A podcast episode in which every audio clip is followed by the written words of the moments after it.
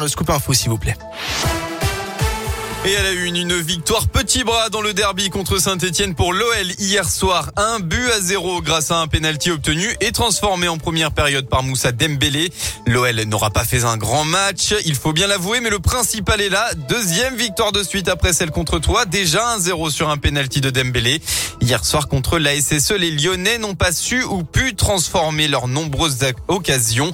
Mais le coach de l'OL, Peter Bosch, lui, s'en satisfait. Jusqu'à la fin, j'étais pas tranquille, même si Saint-Etienne n'a pas réussi euh, recevoir des vraiment grosses occasions, mais ça reste toujours dangereux. Si on n'a pas du tout des occasions, je suis vraiment inquiet. Mais on a des occasions. Si on gagne aujourd'hui avec 3-0, tout le monde va dire Waouh, super, 3-0. Mais les occasions, c'était là. Sans vraiment de jouer super. Si je, je, gagne à partir d'aujourd'hui tous les matchs avec un 0, je suis très content. Je ne crois pas que ça va arriver, mais euh, les trois points, c'était le plus important d'aujourd'hui. L'OL gagne une place au classement, dixième. Aujourd'hui, on retrouve Brest contre Lille à 17h et Lens contre Marseille à 21h. L'actualité dans la région lyonnaise, grande opération de vaccination aujourd'hui à Mions. Ça se passe à l'espace Convergence. 3000 doses de vaccin Pfizer seront administrées aux personnes de 12 ans et plus. Il faut prendre rendez-vous.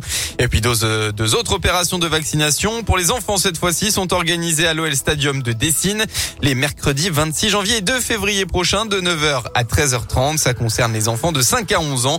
Attention, je rappelle qu'il faut le consentement des deux parents, mais un seul parent accompagnateur suffit. À Lyon, deux manifs aujourd'hui, celle des personnels et des soutiens de l'hôpital Bégenette. L'hôpital militaire du 3e arrondissement doit bientôt fermer. Un rassemblement est prévu ce samedi à 10h.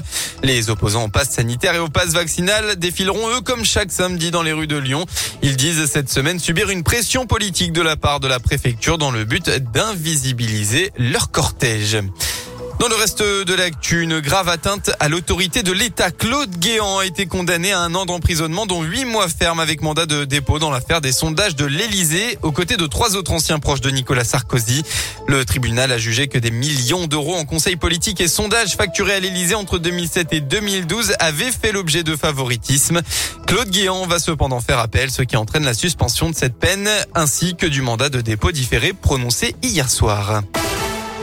On repasse au sport en basket. Hier soir, Lasvel a battu dans la douleur l'étoile rouge de Belgrade 69 à 67 lors de la 22e journée d'Euroleague. Un succès important pour continuer à rêver de la 8e place. Et puis en rugby, reçu 4 sur 4 pour le Loup. C'est un sans faute dans la phase de poule de Champions Cup pour les Lyonnais. Hier, ils ont battu les Italiens de Trévise 25 à 10.